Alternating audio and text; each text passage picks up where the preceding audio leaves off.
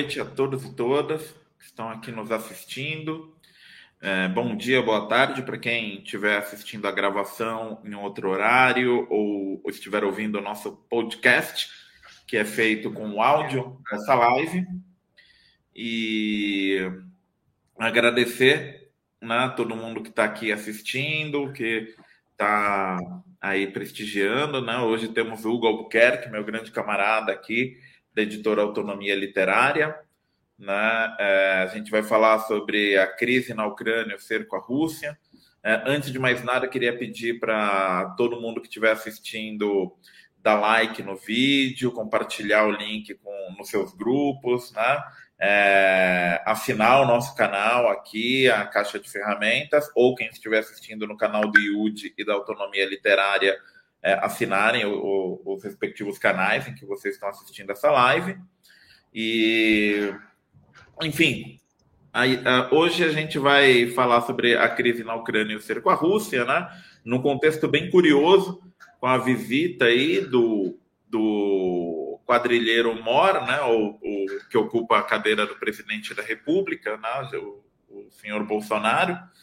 Ele foi lá fazer a visita à Rússia, né, num momento crítico da geopolítica mundial, levar a paz àquela região do mundo. E, enfim, né, brincadeiras à parte, assim, é, é, é uma coisa muito curiosa que e, e, isso tem ocorrido né, no momento crítico do, da pior deterioração das relações entre a Rússia, a Europa, Estados Unidos, por causa da questão ucraniana, né, a gente vê o cara mais desqualificado e despreparado entre os líderes mundiais se dirigindo àquele país. Né? Acho que muita gente, eu inclusive, ficamos até um pouco apreensivos, né, esperando que tipo de absurdo, que tipo de de tramóia ou, ou, ou, o que, que ele ia vender ali, né? Mas ainda não temos muitas informações sobre o que, foi o diálogo, tipos de acordos que foram feitos e tudo mais. O que tem é muita especulação, né? Muita especulação que vem dessa tradição do cerco à Rússia e da demonização da Rússia, especialmente essa Rússia putinista, né? É, a gente, acho que antes de passar a palavra para o Hugo, só dar um resgate histórico aqui, rapidinho, que a gente tem um, um histórico naquela região, né? Desde o fim do bloco soviético, a gente tem um histórico naquela região de, de, de, de um avanço da OTAN né, nas, nas antigas áreas de influência da, da Rússia, das antigas repúblicas soviéticas, é, descumprindo uma espécie de, de, de, trato verbal informal que existia após o fim da União Soviética, de que a OTAN não iria se expandir para aquela área. Né? E, inclusive, a OTAN, que existe é, foi criada para conter o avanço soviético, acabou a União Soviética, a OTAN não acabou, pelo contrário, ela continuou sua missão de se aproximar das fronteiras russas. Né? Então, é, o que a gente vê hoje em dia com a crise da Ucrânia é mais um desdobramento dessa expansão otana né, em direção à Rússia. E na Ucrânia, especificamente, a gente já tem um histórico razoavelmente longo de processos de desestabilização que foram promovidos pelo Ocidente, né, onde a gente tem os dois casos mais emblemáticos, que é a Revolução Laranja, se eu não me engano, de 2004 ou 2000, eu estou na dúvida se é 2004 ou 2007 né? Espera só um minuto, Hugo. 2004, tá? Taka. Você tá Ótimo. certo. Acertei de primeira. Então a gente teve a Revolução Laranja em 2004, que foi uma das primeiras revoluções coloridas. É... O, o, termo Revolução Colorida é uma estratégia de mudança de regime através da manipulação do, do, do psicológico da população civil né? A gente teve lá na, em 2004 na Ucrânia um dos cases bem sucedidos de revolução colorida de mudança de regime promovida pelos Estados Unidos, né? Uma estratégia formulada em grande parte por um sociólogo norte-americano recém-falecido chamado Gene Sharp, né? É, ele junto com o Pentágono sistematizaram todas as experiências de conflito não violento da humanidade e criaram um método de treinamento, um manual e teorias né, é, militares de como usar a não violência para promover mudanças de regime. Então, a Ucrânia foi um dos primeiros cases bem-sucedidos né, dessa, desse novo método de desestabilização, que seria um, um golpe disfarçado, um, um, golpe via manipulação das massas populares, né, ou das classes médias, mais especificamente. Geralmente, essas revoluções coloridas elas são capitaneadas por setores de classe média. E depois, anos mais tarde, é, devido a processos eleitorais, disputa de poder, correlação de forças, é, um, um, uma agrupação política pró-Rússia voltou ao poder na, na Ucrânia, né? E essa e essa essa agrupação, né? Após conflitos, inclusive com a própria Rússia, né? É, em determinado momento, ela sofreu um novo processo de desestabilização em 2014, que ficou conhecido como Euromaidan, né? Tem aí um, um pessoal que se diz analista internacional que, ao invés de falar Euromaidan, fala Euromaiden. Né? eu vejo os caras falando isso assim, eu falo, gente do céu, e esse cara recebe uma grana né, para falar Euromaiden, né? é, é Euromaidan, né, que é a praça lá né, que tinha em Kiev, onde rolou o acampamento de liberais e principalmente de for, grupos de choque neonazistas. Né? Então, o que, que a gente vê aqui na Ucrânia é, é o imperialismo aliado com as forças mais execráveis possíveis é, é, é, do, do, território ucraniano, o Hugo vai se aprofundar sobre isso, né? É, para promover mudança de regime e sempre na estratégia de cerco à Rússia, seja que a Ucrânia pode ser considerada um dos berços da cultura russa, se eu não me engano, né? É, então é, completamente surreal essa, essa, essa, essa manipulação psicológica que vem sendo feita há anos de se fomentar um, um nacionalismo ucraniano de inspiração neonazi, né, como o Hugo vai, também vai falar mais para frente, e, e, e, em contraponto à Rússia, sendo que são povos que têm uma origem cultural muito comum, né? Uh, então agora a gente vive nessa, nessa situação, né? O impasse da expansão da OTAN para a Ucrânia uh, e como a Rússia vai reagir caso uh, essa expansão da OTAN se concretize. Então, vale ressaltar também que hoje recebemos as notícias de que milícias, provavelmente milícias ucranianas, acho que não é o exército ucraniano oficial, mas milícias ucranianas eh, ligadas a grupos neonazistas iniciaram um bombardeio a as repúblicas russas autônomas do leste da Ucrânia. Né? Esqueci de mencionar que um dos efeitos da mudança de regime de 2014, promovida pelos Estados Unidos, foi que as regiões ucranianas de maioria étnica russa é, decretaram independência. Né? A Crimeia voltou para a Rússia depois de um referendo é, exemplar, inclusive, né? Foi conduzido de maneira pacífica, tranquila, né? O pessoal falava que no dia da eleição ia ter um monte de coisa acontecendo, não aconteceu nada. O referendo rolou tranquilamente. Os russos voltaram pela reincorporação da Crimeia à Federação Russa. E, paralelo a isso, no leste da Ucrânia, é, duas regiões russas, Donetsk e Lugansk, decretaram independência e proclamaram repúblicas populares né? Isso daí é um, uma característica interessante. Talvez, se tiver tempo, a gente fala dessa curiosidade das repúblicas populares de inspiração soviética que surgem nesses impasses no território da antiga União Soviética, onde tem presença de população russa. Né? Então, atualmente, a Ucrânia tem essas, essas duas repúblicas populares que lutam por autonomia e independência, e hoje, né, essas repúblicas elas estavam num armistício com a Ucrânia, e hoje a gente recebeu uma notícia aí né, nas mídias internacionais de que foi iniciado um bombardeio de morteiro né, nessas repúblicas. Então, vamos esperar mais notícias, ver o que, que pode ser isso daí se a Rússia, como que a Rússia vai reagir a esse bombardeio de morteiro sobre a população russa no leste da Ucrânia. Hugo, me prolonguei demais, falei por 10 minutos, né? Então vou passar a palavra para você, mais uma vez agradeço aqui sua participação. E aproveitar que a gente está com uma audiência grande, antes de passar a palavra para o Hugo, queria lembrar, né? Aqui é uma live da Caixa de Ferramentas, sua plataforma de formação política da esquerda, soberanista, socialista. Né? Então, é, a gente está com diversos cursos na nossa plataforma. Peço para vocês entrarem lá, caixadeferramentas.org, visitar, ver os nossos lançamentos.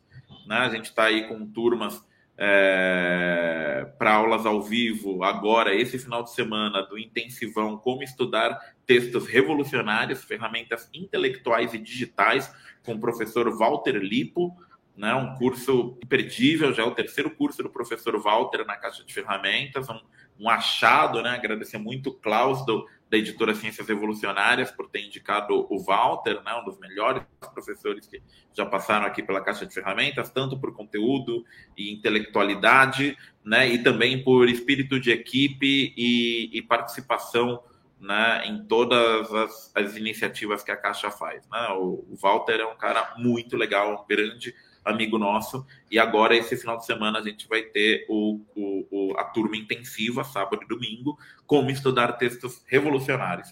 Também a gente está esse mês com um curso novo, né? Introdução a Walter Benjamin, Revolução e Filosofia, com o professor Pedro Lira, um grande pesquisador independente sobre Walter Benjamin. Né?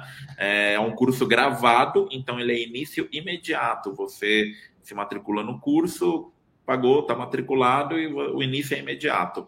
Para quem quiser ter uma palhinha do curso antes de adquiri-lo, a primeira aula está gratuita e aberta, né? Então é no nosso site caixadeferramentas.org, né?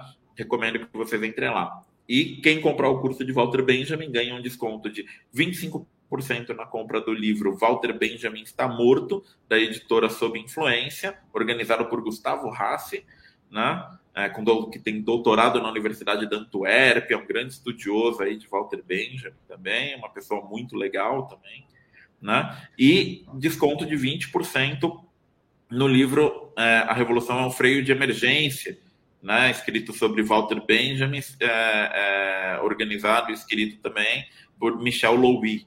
Então, é isso, gente. Vou passar a palavra para o Hugo, porque eu acho que todo mundo aqui está muito afim de saber né, o contexto da Ucrânia, o que está acontecendo. O Bolsonaro levou mesmo a paz para o leste europeu. Né? Então, é isso aí, gente. Muito obrigado. Bom, boa noite, Taca. Obrigado pelo convite. Uma boa noite para o pessoal que está aqui nos acompanhando numa noite, dia de semana aqui. O pessoal teria tanta coisa aqui. Valdinaro, Carlos. Bom, é, primeiramente, é, a gente tem uma guerra de informações quando a gente está tratando de Ucrânia, né? E existe uma deficiência nossa aqui no Brasil, da mídia corporativa nem se fala, mas da academia, de tentar interpretar aquele cenário fora das caixas ideológicas, com seus é, padrões ali e com um pouco de conhecimento de causa a respeito da reunião, da, da região e dos procedimentos que se passam lá. É, eu acho que também, Taca, uma coisa que prejudica o entendimento é como a, o processo de, de, de fragmentação da União Soviética foi muito traumático e a esquerda deixou de olhar, uma certa parte da intelectualidade deixou de olhar e teve uma narrativa ideológica que foi preenchendo o que aconteceu, que ninguém queria olhar e ninguém entende mais o que, que se dá naquela novela. E é muito importante para a gente entender aquilo dali é importante a gente entender o espaço pós-soviético para a gente saber o que, que, pode dar errado não é? em matéria de socialismo. Sempre a gente fala, evidentemente, nós que somos da esquerda e temos uma posição engajada revolucionária, muitas vezes tem um discurso fácil, né?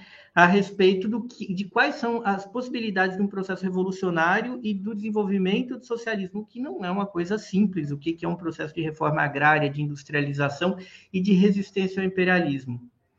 E também é muito importante a gente entender o que acontece com aqueles países hoje, enquanto países da periferia do capitalismo global, é, porque é um pouco a nossa realidade aqui no Brasil também, né? É, realidade de neoliberalismo, presença de oligarcas, só que também é uma há diferenças muito importantes. Crise da Ucrânia, no primeiro momento, não é sobre a Ucrânia. É uma disputa dos Estados Unidos querendo controlar o abastecimento energético da Alemanha e dos Estados Unidos querendo, sobretudo agora, sob o comando democrata, uh, conter a Rússia, confrontar a Rússia. Isso é um objetivo consensual nos Estados Unidos? Não. Né? A gente viu o governo Trump, apesar de ter uma postura um pouco ambivalente, ele tinha uma ideia de aliança e de distensionamento com a Rússia para uma confrontação contra a China, né? rompendo o que é a política americana desde muito tempo, desde a década de 70, quando ocorreu durante um governo republicano uma aproximação lá com Richard Nixon, uma aproximação com a China pragmática para cindir o bloco socialista e derrubar a União Soviética, que foi o que aconteceu e foi uma política mantida a rigor por todos os governos americanos dos anos 70 para cá. Ou seja, um confronto, confrontar a Rússia e ter uma aliança pragmática, uma parceria econômica com a China. O que, que aconteceu que rompeu? Eu diria, 2008, a gente teve um, um fato muito salutar, uma crise econômica mundial que não foi inteiramente resolvida. Segundo ponto, é, o efeito disso nos Estados Unidos e como isso rachou a elite americana, que se expressa nos seus dois grandes partidos, que são dois grandes partidos de direita no seu comando hegemônico. Trump pensava em deter a China. Os democratas tinham, na verdade, um interesse em atacar a Rússia. Nada disso é ideologia. Isso aí representa o interesse estratégico de partes da elite americana. O Partido Democrata desejava, deseja o quê? Ter um controle do, do, do ter um controle da Europa, ter uma aliança com a Europa, com o Japão e uma relação pragmática com a China e derrubar a Rússia, principalmente para ele, Partido Democrata, assegurar via Estados Unidos o fornecimento energético para a Europa, o controle do fornecimento de energia de lá, tirar o Putin da jogada. O Trump tinha a ideia de trazer a Rússia para fazer o inverso do, do, do que o Richard Nixon fez, que era isolar a China, porque a China seria um perigo. E a China não foi tratada exatamente assim por nenhum governo democrata do Nixon até aqui. O Biden por sua vez, não consegue reverter boa parte daquilo que o Donald Trump fez contra a China por várias razões. A principal delas é a popularidade interna que o discurso anti-chinês passou a ter, uma coisa que ninguém calculou, porque se o, o, que o Trump falava não colava entre os republicanos, não colava entre os democratas e ficava meio em disputa entre uma pequena parte do eleitorado, no caso chinês, não. Surgiu uma, um efeito de, um, uh, de uma sinofobia democrata e uma sinofobia republicana. Ao mesmo tempo, algo que o Trump tentou fazer, que foi essa aproximação com a Rússia, não colou. E os democratas pra, eh, bateram muito na tecla da intervenção russa em 2016, inclusive para disfarçar a derrota para o Donald Trump, quando Hillary Clinton teve muito mais dinheiro do que ele para fazer campanha e mesmo assim perdeu e foi aquela tragédia que todo mundo conheceu. Então, no atual momento, os democratas voltam ao governo, mas eles não buscam uma pactuação global e eles vão lá brigar com a China, continuar a briga que o Trump empreendeu contra a China, e vão voltar a brigar com a Rússia. Ao mesmo tempo que isso acontece, o Biden tem uma série de problemas. O começo da briga é o seguinte: voltar a ter uma voz maior em relação aos aliados europeus e à Alemanha. Isso passa por onde? Pelo Nord Stream 2. O que é o Nord Stream 2? É um gasoduto que liga a Rússia à Alemanha diretamente por debaixo do mar, um gasoduto submarino. O que, que isso muda? A Rússia já fornece boa parte do gás do, e do petróleo europeu, mas ele passa pelo território polonês e ucraniano. A Ucrânia, de 2014 para cá, bastante na mão americana, a Polônia há 20 anos nesse, nessa toada, e isso gera um controle estratégico americano sobre a distribuição, é, sobre o fornecimento energético da Europa, sobretudo da Alemanha. É isso que, se a Rússia começa a negociar diretamente com a Alemanha, sem os Estados Unidos poderem simplesmente darem uma ordem para a Polônia ou para a Ucrânia fecharem os gasodutos, você começa a ter uma relação em outros termos. Então, o comércio entre Rússia e Alemanha se torna direto. Lembremos que, de um fato anterior que se deu num governo democrata, onde Joe Biden era vice, foi a guerra por procuração para derrubar a Síria, cujo principal objetivo era derrubar o Estado sírio e construir gasodutos que passassem por terra da Península Arábica e caíssem no mar Mediterrâneo. E aí os Estados Unidos, controlando o que seria a pós-Síria, distribuiriam e teriam controle sobre o fornecimento energético da Europa. Isso não aconteceu, inclusive, pela intervenção russa a favor da Síria, levando em consideração que os Estados Unidos não atuavam tão diretamente, atuavam por meio de procuradores que eram grupos terroristas, dentre eles Al-Qaeda foi aliada americana, depois foi demonizada porque teve envolvimento com 11 de setembro e voltou sobre, sobre outros, outros termos a ser aliada americana para derrubar e destruir o Estado sírio, não só o regime, o Estado sírio de um modo geral. Não rolou. A Rússia conseguiu intervir ali. Isso obrigou a Europa, sobretudo a Alemanha, a buscar novas fontes, já que o esquema sírio não aconteceu. O que, que, seria o efeito prático da Síria cair? Seria uma derrubada na expectativa do preço do petróleo de maneira muito é, sustentada.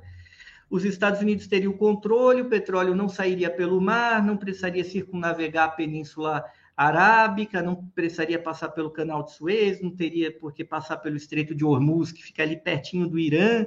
Então, o risco geopolítico da distribuição do petróleo e do gás do Oriente Médio para a Europa cairia, isso impactaria no preço do barril em uma escala global.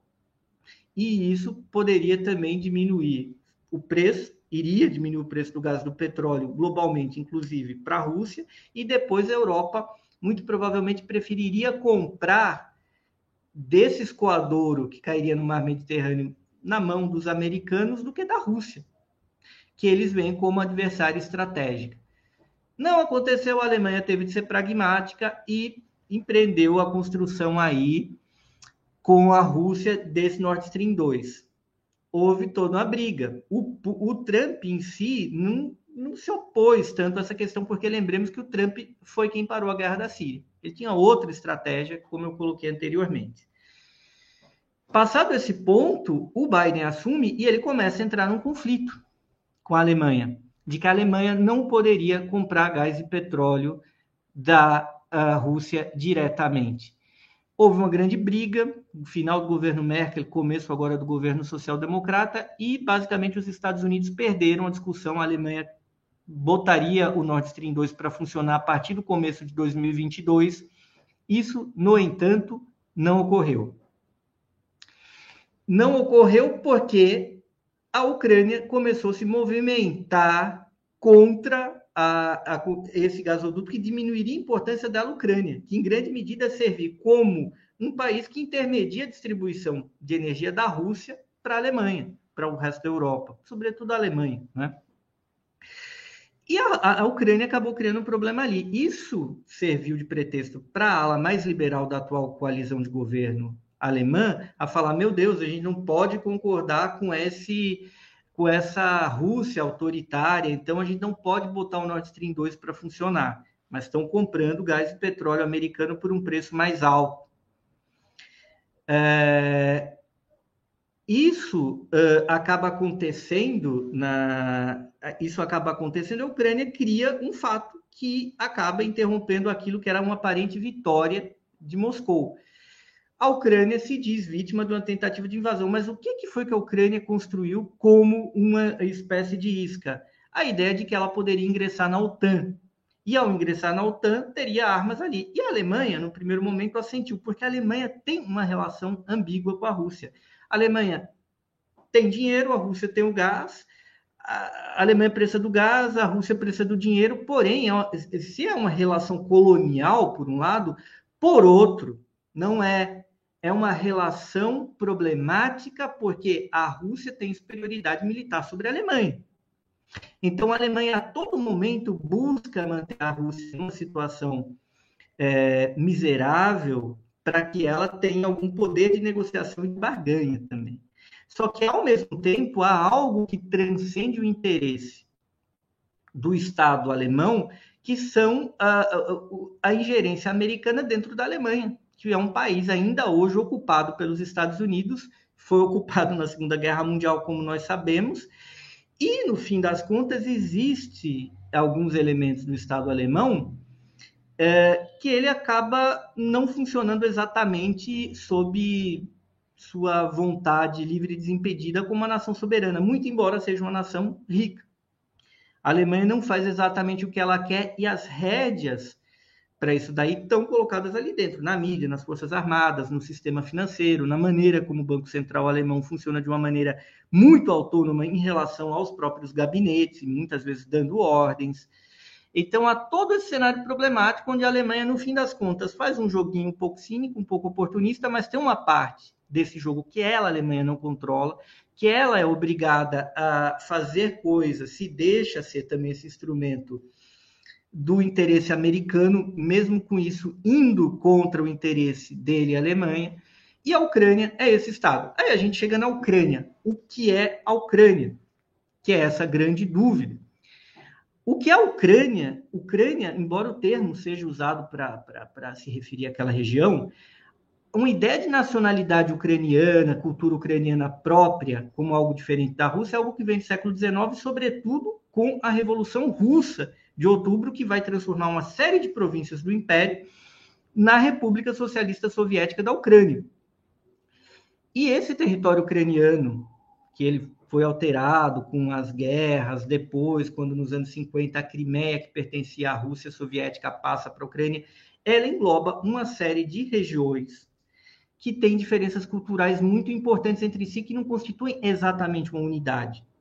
Como você colocou, Taka, muito bem, a Ucrânia ela nasce ali na, na a cultura russa, ela nasce onde é Kiev. Não que Kiev não existisse, era lá dos eslavos orientais. Mas os Ruriks, o, o, o clã Rurik, que era uma, um clã varengue, que era um tipo de viking, vai e domina a região num certo pacto com aqueles eslavos para dar ordem, para organizar aquilo dali e aí que você tem o surgimento da tal da cultura russa. Rus era uma expressão daquela organização política e territorial, não era propriamente uma cultura, não havia língua russa propriamente dita. E depois, quando os varengues vão ter um bom contato lá com o Império Bizantino, que está ali embaixo, né, porque tem a Ucrânia aqui em cima, a Turquia, que era Império Bizantino, não era Turquia no século IX, é, ela acaba levando cultura para aquele lugar. Aí tem a adesão, basicamente, à cristianização daquele povo, o uso do alfabeto grego, que é adaptado para os termos da língua deles, que aí você tem a adaptação do alfabeto grego e a junção de algumas letras do alfabeto hebraico para suprir alguns fonemas que existem na língua ucraniana, é, na língua russa primitiva, que na verdade é o eslavônico oriental. É, e aí a gente tem um surgimento de uma Rússia, mas sempre não um Estado moderno, não lugar, não, não, não um Estado como a gente imagina, mas uma área de habitação ali de eslavos orientais, sob o comando de uma dinastia sueca, proto-sueca, uma cultura religiosa e de escrita que vinha do Império Bizantino. Com o tempo isso muda. O que, que é, o que, que é essa esse Kiev? Kiev fica no centro-norte da Ucrânia. O leste da Ucrânia, da atual Ucrânia, está fora dessa conta. E, basicamente, a Ucrânia vai se desenvolvendo ali, mas sempre sofrendo é, é, ataques de povos nômades que habitavam aquela região muito antes dos eslavos, como citas, como é, também tártaros, que são um povo turco, de mongóis, etc, etc, etc. Isso provoca uma crise lá no Rus de Kiev e depois é, uma passagem para a formação lá do, da República da Novogárdia, lá de Novgorod, que fica na atual Rússia, que vira depois o principal estado russo. Um, a Ucrânia, em um dado momento, assume o nome do que a gente chama em português e inglês também de Rutênia, que na verdade lá tinha a Rússia. Né? O primeiro estado no mundo chamado de Rússia era o que incluiu o oeste da atual Ucrânia e a Bielorrússia. E aí tem toda tem um processo de decadência com as invasões mongóis no século XIII. A Novogárdia se mantém independente e essa parte do mundo russo vai se aliar com a Polônia e com a Lituânia por uma razão, porque ela ia ser invadida, ela ia ser destruída, ela não, ter, ela não tinha condições de se manter autônoma, de não cair totalmente no controle mongol.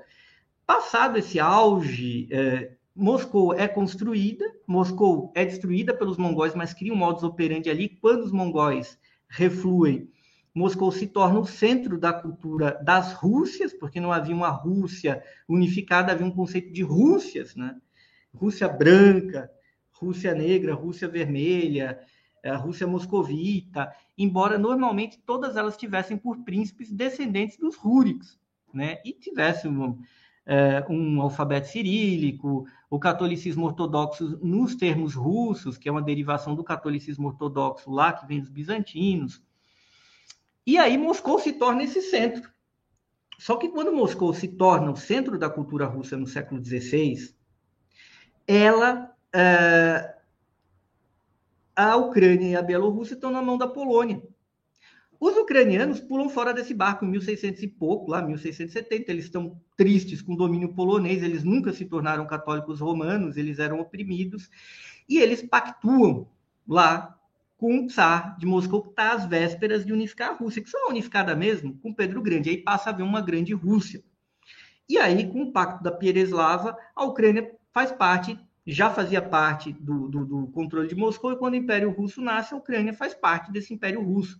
Só que se a cultura moscovita unifica as Rússias, basicamente a Bielorrússia e a Ucrânia continuam a ter uma cultura mais ou menos separada e ter essa resistência cultural a o que seria uma homogeneização por meio da cultura moscovita.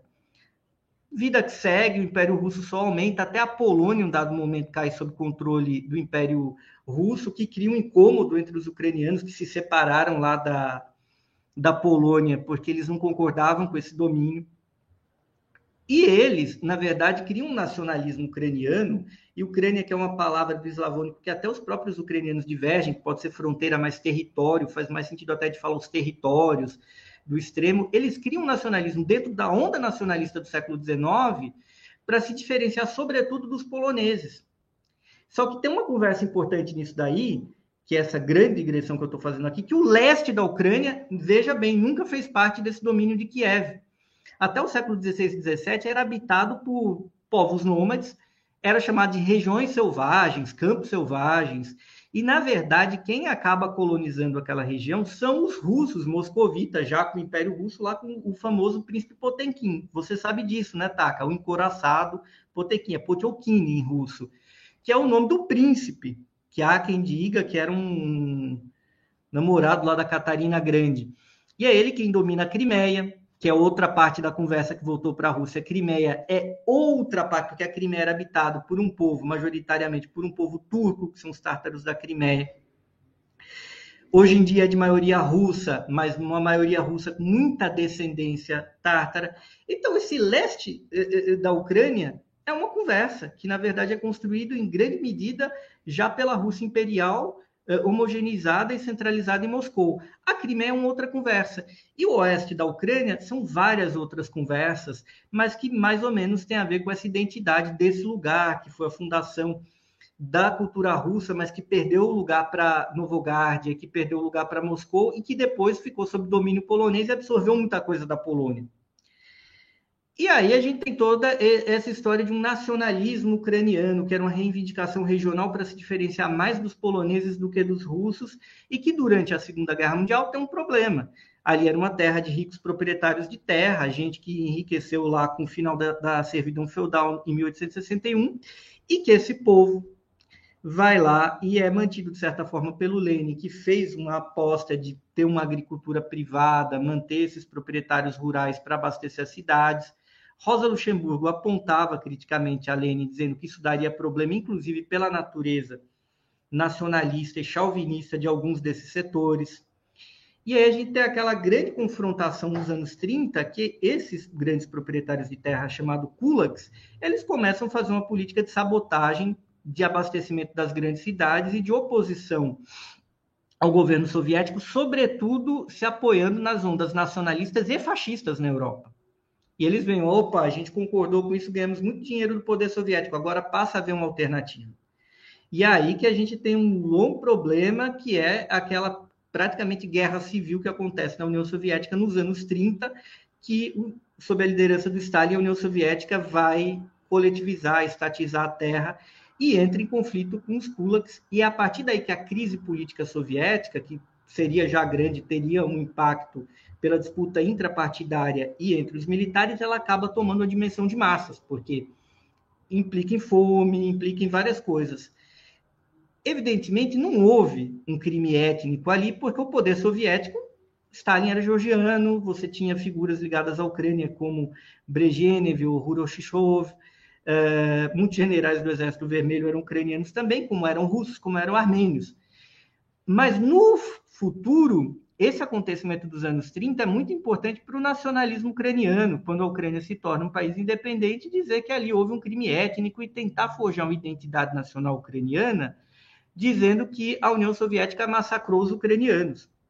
Quando não houve crime étnico nesse sentido em relação a nenhum povo, porque o impacto da coletivização da terra, o conflito com os kulaks, basicamente atingiu o campo e várias regiões da Rússia, como o Cazaquistão, e no Cazaquistão ninguém acusa a Rússia de ter cometido um crime étnico. Existe um longo debate que talvez não nos caiba aqui, que é a problemática do, do que foi o, a política agrária do Lenin, o desdobramento disso, a postura dos kulaks, o nacionalismo nos anos 30. Fato é, Stalin resolve, mano militar, para o bem ou para o mal, mas ainda passa a haver uma, um papel dos nacionalistas que é muito forte, que é muito salutar ao longo dos anos 30, e inclui a sabotagem da União Soviética no período de invasão nazista, onde os nacionalistas ucranianos, em grande medida, colaboraram com os nazistas e acabaram presos e colocados em campos de concentração também. Não sem antes terem colaborado inicialmente promovido massacres contra judeus, contra ciganos. E é aquela tragédia onde a Ucrânia é atingida, é, em grande medida por essa sabotagem da, de parte dos ucranianos que secretamente colaboravam com o nacionalismo e se organizavam cada vez mais em torno de um pensamento nacionalista que caminhava para a extrema-direita.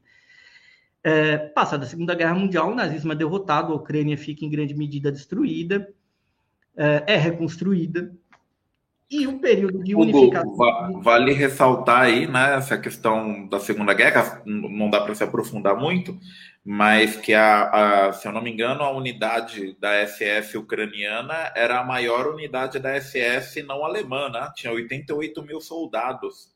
É, porque é sempre bom lembrar que metade da Wehrmacht, do exército alemão nazista, não era de alemães. Né? Teve a adesão de vários povos, inclusive povos eslavos, inclusive russos, que estavam de alguma maneira expatriados. Mas é que deu muito ruim essa colaboração, apesar de algumas pessoas terem entrado, terem combatido do lado alemão, mas na verdade, quando os alemães chegam a Wehrmacht, chega, era com um projeto muito claro de colonização da Ucrânia que os nazistas não escondiam. Depois ficou revelado que o plano sempre foi dominar aquilo dali, inclusive deslocar camponeses alemães para terem fazendas na Ucrânia. Deu errado, felizmente, para a humanidade, o plano nazista, mas não sem ter morrido muita gente no, nesse oeste da Ucrânia, inclusive, onde as minorias étnicas foram em grande medida exterminadas. A Ucrânia, ela não, quando a União Soviética está ali, ninguém tinha vontade de se separar da União Soviética. Havia, na verdade, um desejo de desenvolver, mas a União Soviética tinha por N fatores que também não cabe a gente explorar aqui, de secar seus problemas. Quando houve o plebiscito sobre a união ou não da União Soviética, o povo até votou a favor da manutenção da união da União Soviética, da, da integração da União Soviética, ainda que em grande medida tenha acontecido uma votação muito grande de ucranianos pela solução. Mas o processo era inevitável e vinha de cima para baixo, como o próprio Putin coloca. E aí, quando Inês é morta, tem um novo plebiscito na Ucrânia que as pessoas decidem pela uh, separação do, do, país. Mas elas mantêm a Ucrânia uh, com um governo inicialmente pró-Moscou. A direita, muito ligada a esse oeste ucraniano, ela não ganha. O primeiro presidente ucraniano é Leonid Kravchuk, Uh, e que ele promove reformas neoliberais muito radicais, mas em vez de trabalhar junto com a Rússia, ele começa a ter um afastamento, começa a dar sinais de que a Ucrânia não caminharia junto da Rússia federal. Uh, ele basicamente põe uma pá de cal na comunidade dos estados independentes, põe uma pá de cal, enfraquece muito o que seria o CSTO, que é o, o pós-Pacto de Varsóvia, mas ele não toma uma atitude tão grande contra a Rússia. Bom e importante entender uma coisa que, inclusive, a gente falou em off. O processo de privatização da Ucrânia é muito radical e ele gira em torno de três tipos de pessoas, como na Rússia também, de administradores de empresas estatais que, na mão grande, dão um jeito de se apoderarem de empresas que eram públicas e que se tornam privadas, às vezes por meio de processos que implicavam numa privatização meio que social, como uma cooperativa, mas os trabalhadores tinham ação e não tinham dinheiro, eles eram os diretores das empresas e podiam comprar as ações a preço de banana e se tornarem, nos termos da lei, proprietários. Era tudo uma grande fraude que gerou uma oligarquia na Ucrânia. E também figuras de mafiosos que operavam no mercado paralelo, já hum, levando em consideração algumas décadas de crise no modelo econômico soviético. Esses sujeitos já tinham grana, já operavam como um submundo realmente, e eles também se tornaram proprietários privados, se apoderaram dos meios de produção, muitas vezes mano militar, e alguns homens fortes do partido soviético que voltaram para a Ucrânia, ou estavam situados na Ucrânia, e que foram usando a influência que eles tinham para também se apoderarem de tudo. Então, não é que a Ucrânia seja um país muito desigual, ela basicamente, como boa parte daqueles países da região, ficou com uma grande classe média baixa e uma elite muito rica que somava um poder econômico muito grande com um poder político, um poder econômico por um poder político. E é sempre muito importante entender que a nossa sociologia ela é muito pouco eficaz para entender o que é o fenômeno da oligarquia, que eles não são exatamente uma burguesia. Eles fizeram uma acumulação primitiva de capital destruindo um, um países socialistas. Eles pegaram para eles e eles têm uma relação que depende muito da política, ao contrário de uma burguesia que, que muitas vezes construiu o Estado e usou o Estado como seu comitê. É, nesse caso, quando a gente vê na Rússia, é, é, um processo meio que inverso, que torna essa oligarquia economicamente muito forte, mas politicamente fraca. Mas não no caso da Ucrânia, por um detalhe. O grande aparato e a grande estrutura é, estatal, militar, de serviço de inteligência, de política, estava na Rússia e ficou na Federação Russa. Na Ucrânia não havia uma estrutura de Estado para mediar esses oligarcas que foram se formando. E isso tornou tudo no neoliberalismo ucraniano pior. Então, o primeiro presidente Kravchuk, ele arrasa o país. E ele é derrubado. Em 94, ele é forçado meio que a promover novas eleições lá, e as pessoas estão desesperadas. Ganha novamente um, um anticomunista pró-Moscou, que é o outro Leonid Kuchma, que é a figura central quando a gente fala de Ucrânia, Leonid Kuchma. É um aliado de Moscou, é um anticomunista, é um aliado de uma parte muito complicada da oligarquia. Ele governa o país por 10 anos a fio, e ele iria perder a eleição de 99, que era a reeleição dele. Quando a esquerda ucraniana sentiu uma esquerda ucraniana dividida, mas muito forte, entra com força. E o Partido Comunista Ucraniano chega no segundo turno. Só que a outra parte da esquerda, seja uma esquerda mais ligada à Rússia ou a mais ligada à Europa, basicamente não fica do lado dos comunistas e o Kuchma é reeleito e se torna, de um lado, o anti-Rússia no leste ucraniano no, enquanto no leste ucraniano ele era o anticomunista e fez um plebiscito sobre o comunismo. Ele ganhou, ganhou bem no segundo turno. Perdeu na Crimeia, que a Crimeia já havia naquele momento que se aliar com o Partido Comunista era importante para ela. Só que como Kushma era um aliado de Moscou e ele ganha justo quando Putin está subindo ao poder, de certa forma a esquerda ucraniana, por um viés anti-imperialista, acaba apoiando Kushma. E o Kushma não dá nenhum bode, não dá, não dá nenhum boi, não dá nenhum espaço para a esquerda ucraniana. Ele, ao contrário, pega o apoio muito que bem, destrói a, a, a esquerda ucraniana, não dá nenhum espaço, não toca nenhuma política de esquerda. E ele bloqueia o que seria alas neoliberais mais pró-americanas. Só que o Kushma se torna um sujeito tão poderoso, mas tão poderoso no bastidor, que é o, o esquema político dele que racha no meio, lá em 2004 que aí é a Revolução Laranja que você falou, que a direita ligada a ele, que já antes, já no final do segundo mandato, começa a se aliar com os Estados Unidos, com George W. Bush e com o Partido Popular Europeu. E eles que promovem a Revolução Laranja, porque o candidato do Kushma e do Putin, o Vitoriano Yanukovych, frauda as eleições no segundo turno. Ele que é um sujeito muito pouco popular. E o Vitor Yushchenko, que é aliado americano, ganha a eleição. E basicamente eles não têm muito o que fazer, eles prometem um monte de coisa que eles não cumprem, eles contam com o apoio americano, mas esse apoio americano esvaece nesse segundo mandato. Né? Ele, nesse mandato do Yushchenko, e ele basicamente fica perdido. Daí a gente tem uma mudança importante na Rússia. O Putin é colocado na geladeira, é obrigado a se candidatar a deputado para virar primeiro-ministro, não teve naquela ocasião direito a uma terceira a um terceiro mandato, poder disputar. E o Obama estava numa lua de mel com a Rússia, porque achava que agora que o Medvedev assumiu, a Rússia tomar um caráter mais liberal. Só que aí teve a crise econômica mundial, teve a Primavera Árabe, e aí o Obama muda a linha política. Só que enquanto o Obama não mudou a linha política para voltar com tudo contra a Rússia, acabou o apoio americano para o pessoal da Revolução Laranja. E o que, que aconteceu? Yanukovych volta e ganha em 2010 da Yulia Timoshenko essa direita da Revolução Laranja rachou e parecia que a Ucrânia tinha voltado ao controle lá do, do parceria com o Putin. O problema é, o Partido das Regiões, embora tenha criado uma parceria com a Rússia Unida, que é o partido do Putin, ele é uma organização politicamente débil, que manteve esse neoliberalismo louco. Ele é um partido organizado por boa parte desses oligarcas bizarros da locais bilionários e o Yanukovych não tem resposta para a crise que a Ucrânia vive por conta de 2008. E é usando dessa fragilidade e com a mudança da política dos Estados Unidos em relação à Rússia, o fim da lua de mel do Obama e a volta do Putin, inclusive por essa razão, não invertamos aqui a ordem dos fatores, que, ah, de certa forma, é insuflado com êxito a revolução do Euromaidan, onde um monte de gente desesperada sai na rua para fazer uma grande manifestação linda, colorida, para que a Ucrânia entrasse na União Europeia, sem que a União Europeia sequer tivesse proposto isso formalmente. O Yanukovych cai com a impopularidade dele em 2014, entra um governo ali tampão, mas na verdade o que, é que os Estados Unidos fazem? Tiram o controle lá do Putin e tentam tomar a Crimeia, que é um ponto central. Por que, que a Crimeia é um ponto central? Porque ela é o polo norte da frota do Mar Negro da Rússia, cujo polo sul dessa frota do Mar Negro está na Síria.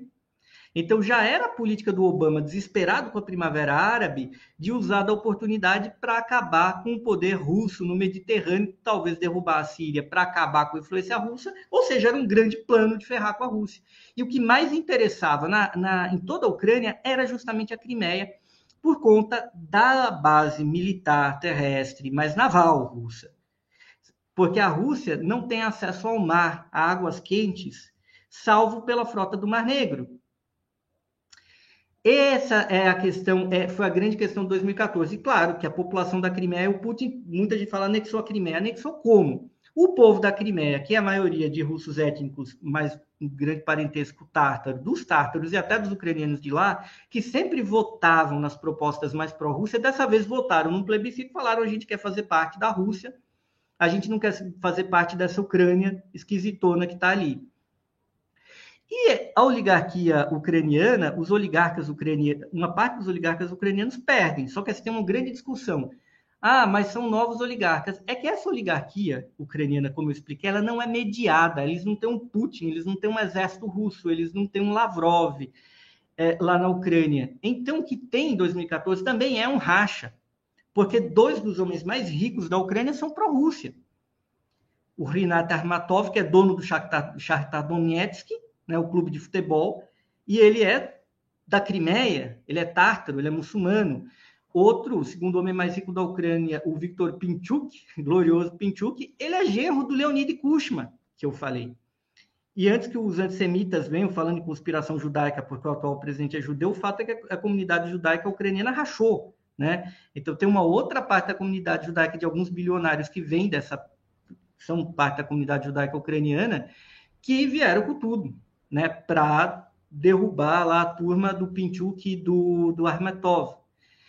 E quem ganha a primeira eleição pós-Maidan é justamente um bilionário também, que é o Petro Poroshenko, que é um dos oito bilionários que se diz que há na Ucrânia, e ele assume para fazer injustiça com as próprias mãos. Ele, Petro Poroshenko, foi próximo do primeiro presidente ucraniano, Kravchuk, que começou pró-Rússia, depois se afastou, depois foi tirado.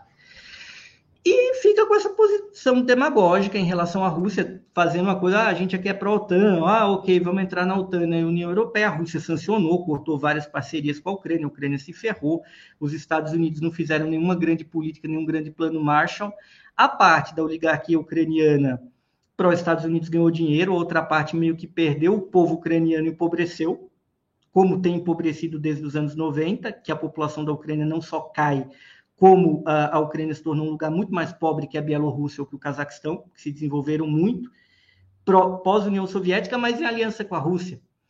E tudo isso segue como Dantes. Só que o Poroshenko, que vai empurrando seu governo mafioso e decrépito, enfrenta um adversário muito curioso. Aí a gente chega no momento atual, quando o Vladimir Zelensky concorre contra o Poroshenko e ganha de goleada. Quem que é esse rapaz? A gente sempre fala aqui em privado. Esse rapaz é um Luciano, ele é um tipo de, de, de Gregório do Viver com a cabeça do Luciano Huck.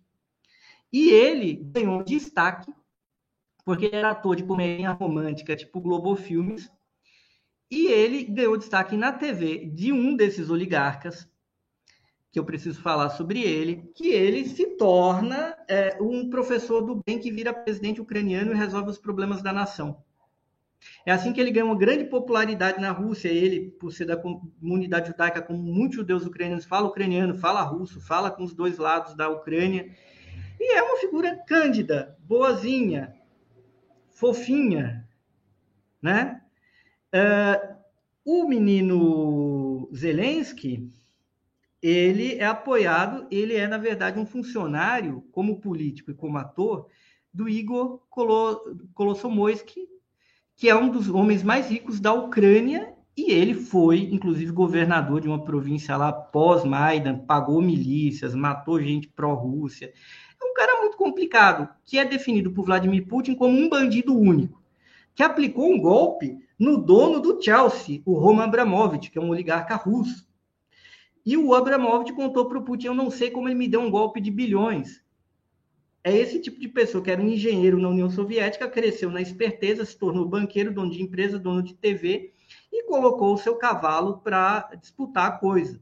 Ele que não teve coragem, como o Poroshenko, dele se candidatar pessoalmente. Ele pegou um menino super simpático, elegeu ele, criou um partido político meio guarda-chuva que assumiu, ganhou a eleição parlamentar o Zelensky tem um controle do parlamento e tirou alguns oligarcas que eram ligados ao antigo regime. Mas hoje essa oligarquia ucraniana está rachada entre o grupo que apoia o antigo Partido das Regiões, a, a, oposição, que é o Pela Vida, o Poroshenko e a turma dele, que hoje, nas pesquisas, está pau a pau com os Zelensky nas eleições presidenciais que vão acontecer em 2024, talvez.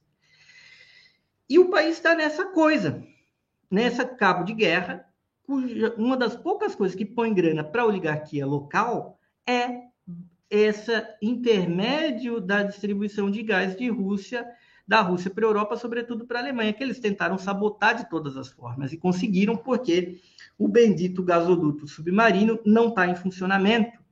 E eles iniciaram a, a, as hostilidades e a mídia americana, querendo, com Biden nesse contexto, atacar o Putin, entraram nisso, criaram uma grande vitimização e o Zelensky usou para pegar recursos, armas, o Nord Stream 2 não funcionar, mas é isso, uma rinha de oligarcas.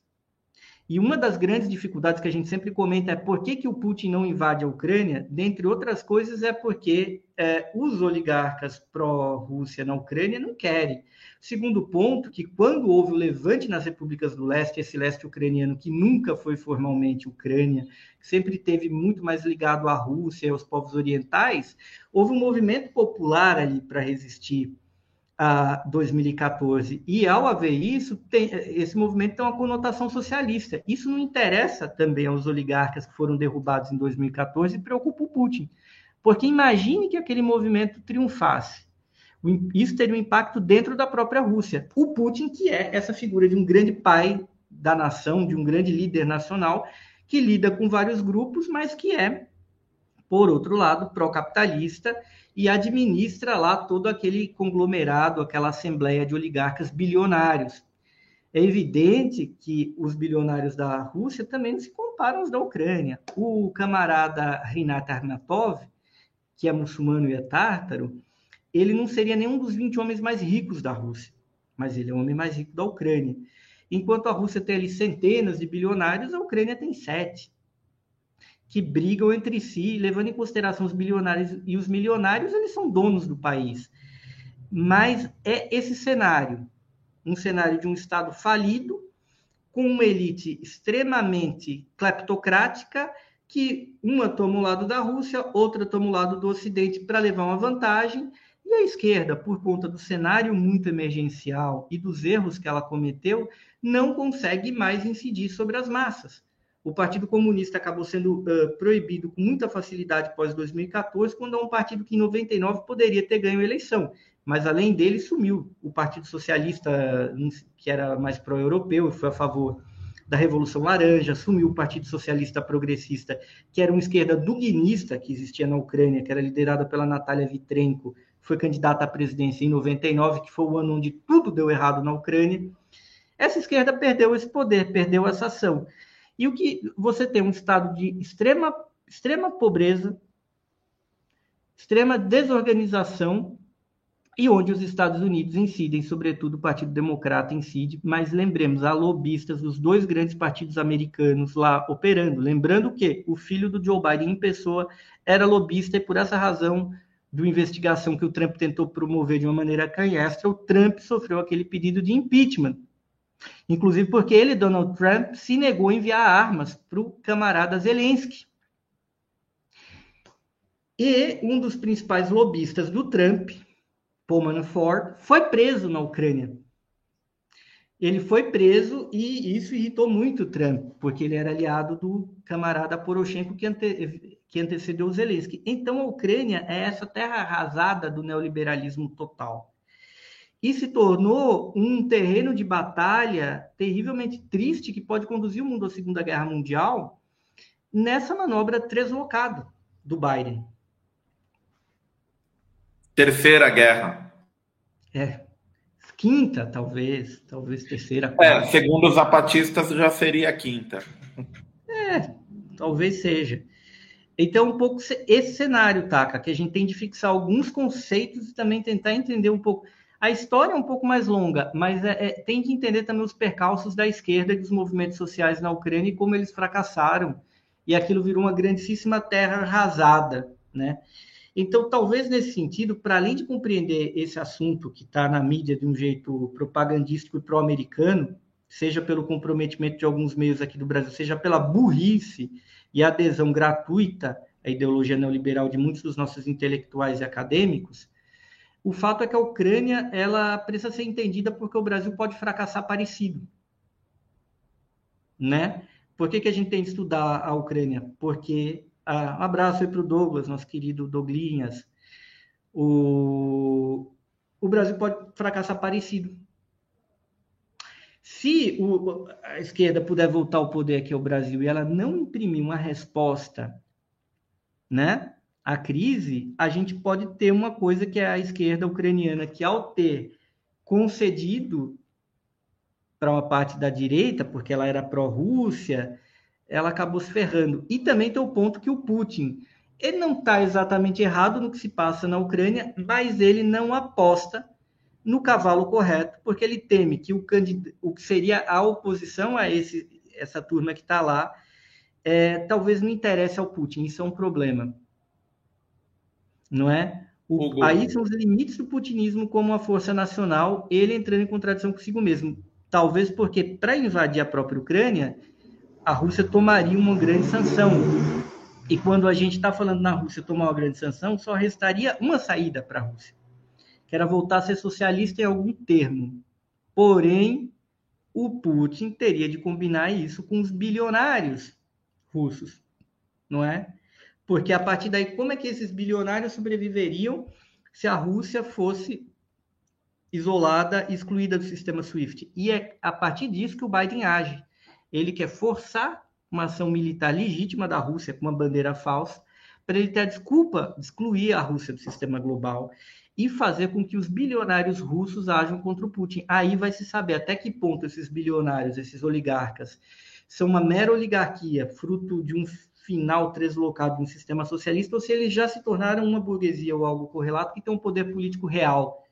Porque enquanto a Rússia, bem ou mal, ela está no sistema global, mesmo que sancionada, o Putin tem o apoio dessa gente, inclusive ganhou mais poder, que foi o direito de ter um mandato de seis anos, a possibilidade de livres reeleições, ele demitiu Medvedev, que nunca foi um aliado dele, serviu como presidente, mas era um liberal, e estava como primeiro-ministro fazendo sombra ao Putin. Mas e num cenário em que a Rússia fosse excluída? É isso daí, isso é um ponto também.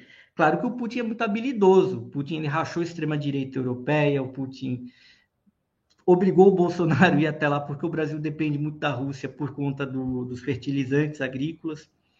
Putin trouxe Fernandes lá, Putin sentou com Xi Jinping, mas é um cenário muito difícil. E a Ucrânia, que é esse lugar, que é essa tragédia social, econômica, nacional, se torna também um lugar que é fruto dessa loucura, e aí o Putin não é o maior, pode-se usar o argumento que for contra ele, mas a estratégia americana, ela é maluca, ela é indecente, ela visa controlar a Alemanha e ela visa falir a Rússia, ela não tem um, um cálculo muito claro, é típica manobra de uma, um império em decadência, e a gente tem um cenário atual, né?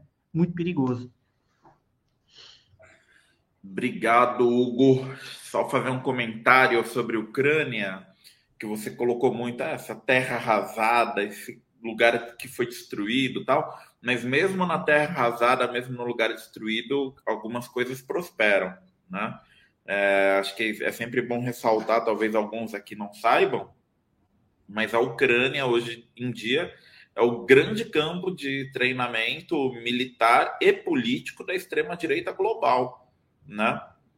É, é, é uma, é um, aquelas milícias ucranianas derivadas do, do, dos colaboradores da ocupação nazista, né? É, inclusive tem até milícias georgianas, né, de extrema direita lá atuando na Ucrânia, milícias bielorrussas, né?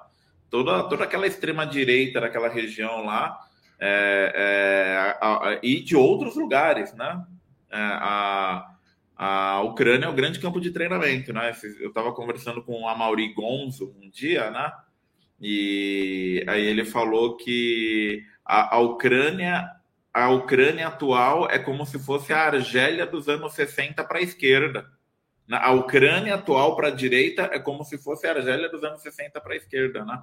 É um grande campo de treinamento, intercâmbio, tudo. Então, é, é uma é um problema global mesmo, assim, né? Porque eles estão formando, essas pessoas vão lá, têm experiência de combate, treinamento militar, depois voltam para os seus países para organizar a, a extrema-direita. Né? É... Hugo, eu acho que é muito as suas explicações aí, sua, né, essa sua digressão foi muito boa, né? É, inclusive, eu tive essa ideia de fazer a live, porque eu e o Hugo, a gente trabalha no mesmo espaço, né? E a gente sempre conversa muito sobre esses assuntos. E aí, quando eu vi o, o, o, conhecimento que o Hugo tinha sobre a Ucrânia, eu falei, pô, a gente tem que fazer uma live lá para os seguidores da Caixa, né? Porque é um conteúdo muito aprofundado que contextualiza, fala das, das relações de força, economia, cultura, história e etc., né?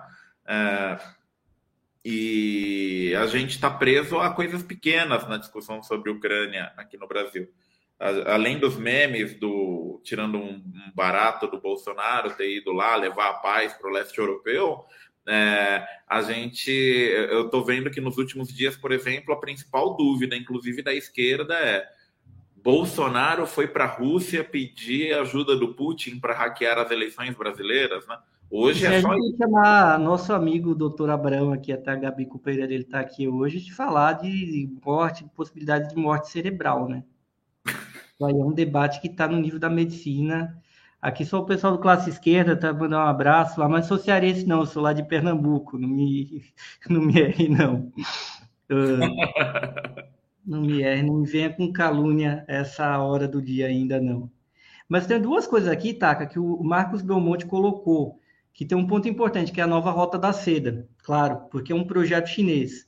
Só que eu diria assim, é uma hipótese, uma conjectura que eu precisaria desenvolver um pouco mais Mas, em grande medida, a nova Rota da Seda é um projeto chinês que incluiria a Rússia. Não sai tão rápido quanto deveria, porque tem esse estranhamento e tem uma certa resistência da oligarquia é, da oligarquia da oligarquia russa, com medo de entrar nessa história e devagar, devagarinho, o socialismo voltar por irradiação molecular lenta, paciente, porque os camaradas chineses sabem ter paciência, coisa que nem sempre a gente tem no Ocidente. E aí é claro que o Ocidente age de uma certa maneira para criar um grande trava entre a União Europeia e Rússia, porque aí você tira a possibilidade da Europa, quem sabe um dia, é, se conectar à nova rota da seda, porque lembremos que quando o Trump estava saindo, o que, que, era a negociação lá do Biden, né, do, do, do Trump é, da Europa com a China? Era um acordo de investimento recíproco que o Biden não deixou a Europa assinar com a China. Então, tem uma política americana no sentido de desglobalização. Eles que foram os arautos da globalização, quando a globalização começou a, de certa maneira, ser bem utilizada pelo sul global, sobretudo pelos grandes países, eles passaram a sabotar ela. Né? E, e, aí tem um outro ponto que o Marx também colocou, que o Yanukovych ele sofreu um golpe do Poroshenko. Não foi um golpe do Poroshenko apenas. O Poroshenko, ele, de novo, vou repetir, ele é um cara bilionário que ele é o único assim, bilionário propriamente que se lançou a presidente. Muitos bilionários milionários da Ucrânia ocuparam cargos de governador, cargos de deputado, alguns até se tornaram milionários e bilionários por conta disso. Porém, não é só o Poroshenko que deu golpe. E só pegando um pouco da questão da extrema direita, eu polemizaria um pouco, porque a Ucrânia é sim um lugar importante, sobretudo no seu leste, para a extrema-direita global. Não é o único lugar, apenas a gente vê que na Europa hoje há um racha da extrema-direita. É bom a gente lembrar isso. A Polônia está super com a Ucrânia, mas a Hungria está contra. E a Polônia é um estado muito dependente dos Estados Unidos. A extrema-direita polonesa ela é extrema-direita, mas está ali aliada. A Hungria ela é mais coerente, ela é soberanista, realmente. Né? Ele é um regime lamentável, eu tenho observado o Vitor Orban desde que ele chegou no poder lá em 2010, mas ele é um desgraçado extremamente hábil, mas que ele é soberanista. Polônia não é. A Marine Le Pen na França está inclusive contra a Ucrânia. Marine Le Pen toma a posição do Putin. E a Alemanha? A Alemanha, a extrema-direita alemã está rachada, viu? Isso é importante dizer é, sobre esse ponto. Agora, a, a, o arranjo de poder ucraniano ele é, na verdade, o que seria um grande governo do Luciano Huck pelo Partido Novo, mas é uma coisa um pouco mais bizarra de imaginar que o, o Zelensky ele é realmente ele continua sendo um ator no poder. E aí tem esses setores, né, que apoiam ali, tem o Poroshenko que está brigando do outro lado, mas tem toda essa turma que era do Partido das Regiões, né, que está ali também brigando. Agora, está ali querendo voltar ao poder. E a esquerda, que é bom que já teve dimensão de massas, não foi. O João Vitor está comentando aqui o tweet do Haddad lamentável. Eu não entendi o que ele quis dizer ali. Aquilo ali padece de ciência, de tudo. Está ruim como tweet. É, é, muito confuso, porque esse ponto que você colocou, Taca, do a esquerda achando que vai apoiar, o Putin vai apoiar o Bolsonaro. O Putin fez Bolsonaro usar máscara, ficar em isolamento, fazer cinco testes, entrar na reunião sendo interpretado pelo intérprete dele, Putin. É, ao mesmo tempo, o Putin deu um baita come no Bolsonaro, que é dependente da exportação de fertilizantes via Rússia. Né? O que o Putin chamou o Bolsonaro para lá foi falar o seguinte: tem uma contradição para a esquerda, na visão um pouco pedestre, é, tem uma aliança e uma unidade, uma imanência entre os interesses do agronegócio e o Bolsonaro. Não estou dizendo que eu simpatizo com o agronegócio, não é isso que eu estou falando. Eu estou dizendo que nos interesses lá dos dois tem uma certa divergência, porque o Bolsonaro opera basicamente para o mercado financeiro, para satisfazer o interesse das Forças Armadas e para fazer o jogo americano, gente. E o agronegócio brasileiro é de direita, é iludido com os Estados Unidos, que é lá onde eles gastam dinheiro, mas o agronegócio brasileiro concorre com o agro-americano. Então, o Putin, sabendo que o agro brasileiro depende da porcaria do fertilizante, que é um quarto do fertilizante brasileiro vem lá da Rússia, não é agrotóxico, viu? Teve parlamentar de esquerda cometendo esse erro. Agrotóxico que o Brasil compra em grande medida da Europa, dos Estados Unidos, das democracias ocidentais. É fertilizante, que não tem como manter uma agricultura é, de larga escala, moderna, sem fertilizante. Se a Rússia parar de vender para o Brasil, o agro brasileiro pode parar, ou o produto brasileiro pode encarecer no mercado internacional. Então, o Putin tem esse poder de chegar e mexer, numa, gerar uma contradição, colocar o, o, uma faca num antagonismo do arranjo do Bolsonaro, que é fazer o Bolsonaro atritar, ter uma tensão com o agro. E o Putin falar: olha, Biden, é o teu quintal e está sendo governado praticamente por um agente teu que nem esconde isso, que anda com a bandeira americana. Porém, eu consigo ter alguma influência sobre aquilo dali, porque eu consigo chamar o presidente da Argentina para propor uma parceria estratégica e eu consigo pressionar o Bolsonaro. Então, é, é uma falta de visão um pouco. É, é, são muitas confusões que estão acontecendo em relação a, a, a impressão que eu tenho, só, só um, um compartilhar, né? É, a impressão que eu tenho desses discursos que o, um setor significativo da esquerda está adotando, que é muito esse tweet do Haddad é muito emblemático, é, não é uma análise materialista, né? não é uma análise realista. Na verdade, é mais uma disputa narrativa num, numa espécie de usar já a propaganda eh, anti-russa que os Estados Unidos promovem através das suas agências de notícia, esse desconhecimento, essa falta de formação política generalizada da população brasileira, né? É, utilizar isso para. Né, ah, o Putin, ditador. Todo mundo fala que Putin. Então, Bolsonaro foi visitar Putin. Então, é a união dos dois ditadores contra as democracias. Né? Uhum. É, me parece que é mais um, um marketing, uma contra-informação, uma propaganda de guerra requenguela, né? É, do que uma análise real, assim. Uma, até porque quem conhece o, o, o, algumas pessoas, né, militantes russos tal, sabe que o pessoal lá, né, o, eles não, nunca vão admitir isso oficialmente, porque a política russa de, de não interferência, assim, em, em áreas que não são tão centrais para elas é, é muito séria, né? Então eles não vão admitir abertamente, mas é uma é uma é, como é que eu vou dizer assim? É o, o, candidato deles é o Lula, né, cara? Não é o Bolsonaro. Ele, ele, eu acho que, como todo o resto do mundo, os caras querem que o Bolsonaro passe logo, tirando os malucos, né? É, quem é liderança séria no mundo, assim, quer que o Bolsonaro passe logo e voltar a fazer negócios, negócios com o Lula, né? Porque é, e, e, e, e, no caso da Rússia, para eles é mais interessante, porque é isso que você falou: o Bolsonaro sai na rua com bandeira dos Estados Unidos. Você acha que o Putin. Veja lá, hoje no Brasil, tirando a dimensão de massas que o Bolsonaro ainda tem, que tem um teto baixo, ainda bem, e um piso alto, que torna ele um problema, sobretudo para a direita, quem no mundo apoia o Bolsonaro?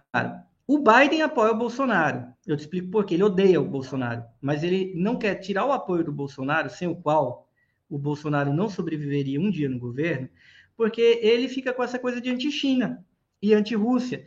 E ele pensa, bom, se o Bolsonaro cair no Brasil, até a direita brasileira é meio ligada à China, pelo menos comercialmente. Então, o Biden, que não quer tirar uma foto, que tem nojo do Bolsonaro, ele é o cara que sustenta ali. A direita americana quer o Bolsonaro aqui, porque ele é um aliado. Agora, o George Soros e o Xi Jinping querem o Lula. Basta ver o que é que é China e o que é que é meio Open Society Foundations em relação ao Brasil. Tem até o Soros está pedindo a cabeça do Xi Jinping a todo momento, mas é, o pessoal mais ligado ali está defendendo que o Lula, inclusive assinando o manifesto para que o Lula é preciso apoiar o Lula para ele vencer o Bolsonaro já no primeiro turno. É, evidentemente, para os Estados Unidos, não seria um bom negócio o Bolsonaro. Agora, eu acho que tem muita gente na centro-esquerda e no centro no Brasil que tem a ilusão de que vai ali, o Biden vai querer. E ninguém está entendendo. Esse pessoal, e é o mesmo pessoal que dizia que o, a Hillary Clinton ia ganhar de goleada do Trump e que depois diziam que o Trump ia ganhar. Então, essa parte, e talvez esse seja um sintoma do, do ser colonizado, é não entender a metrópole. E grande parte da, do, dos setores mais colonizados do Brasil são aqueles que menos entendem os Estados Unidos. Eles próprios, esses setores de esquerda liberal, estão apoiando Lula. Mas eles não conseguem entender esse jogo, porque eles são tão adestrados em ideologia que eles não são ideólogos, eles são ideologizados. Então ele começa a deixar de analisar, é, você começa a deixar de falar de fato concreto, falar de mapa, falar de produção, falar de antropologia, falar de sociologia, para falar na ideologia e construir modelos ideais são absolutamente insuficientes, que simplesmente não explicam nada, né? Então, é uma coisa condenável, mas isso ilustra o risco de ucranização do Brasil, e a ucranização do Brasil não é a extrema-direita, não é a Sarah Winter, não é o Moro falando. O risco de ucranização do Brasil é outro, é o paradigma de 99 na Ucrânia que deveria ser estudado pela esquerda, que foi o colapso mental das esquerdas. E quando lideranças de esquerda cometem essas confusões, isso ilustra um grau de debilidade que é perigoso. Entende? É uma falta de situação. Então, quer dizer, como é, é uma falta de saber o seu lugar no mundo, porque isso tem um custo se você chega ao poder. O Lula, felizmente, não, o Lula é hábil, o Lula é um negociador, o Lula sabe que ele precisa falar com o Biden pelo poder que o Biden tem, mas o Lula não tem nenhuma ilusão a respeito do Biden, porque ele sabe que foi o Departamento de Estado americano sobre um governo democrata que bancou a Lava Jato. E o Biden, inclusive, rasga seda para a Lava Jato e fala: olha, o combate à corrupção foi muito bom, muito interessante. Por que, que ele chama de combate à corrupção na América Latina? O combate à esquerda sob a bandeira de combate à corrupção que popou a direita e tudo isso mais. Né? O que o Obama pensa a respeito do Lula? Peguem a porcaria da biografia do Lula, comer, estraguem o final de semana de vocês, que é um grande sincericídio, que você vê que o Obama é aquilo que o Putin, aliás, falava dele, é o homem do teleprompter. O, Obama odiava o Lula, né, por razões idiotas, e o Obama não mandava em porcaria nenhuma aí. E bancaram, sim, a Lava Jato, que tem um papel o Departamento de Justiça americano tem um papel expresso, público, declarado, inclusive, por muitas das autoridades deles, declarado pelo Deltan, vazado. É, não há dúvida em relação a isso.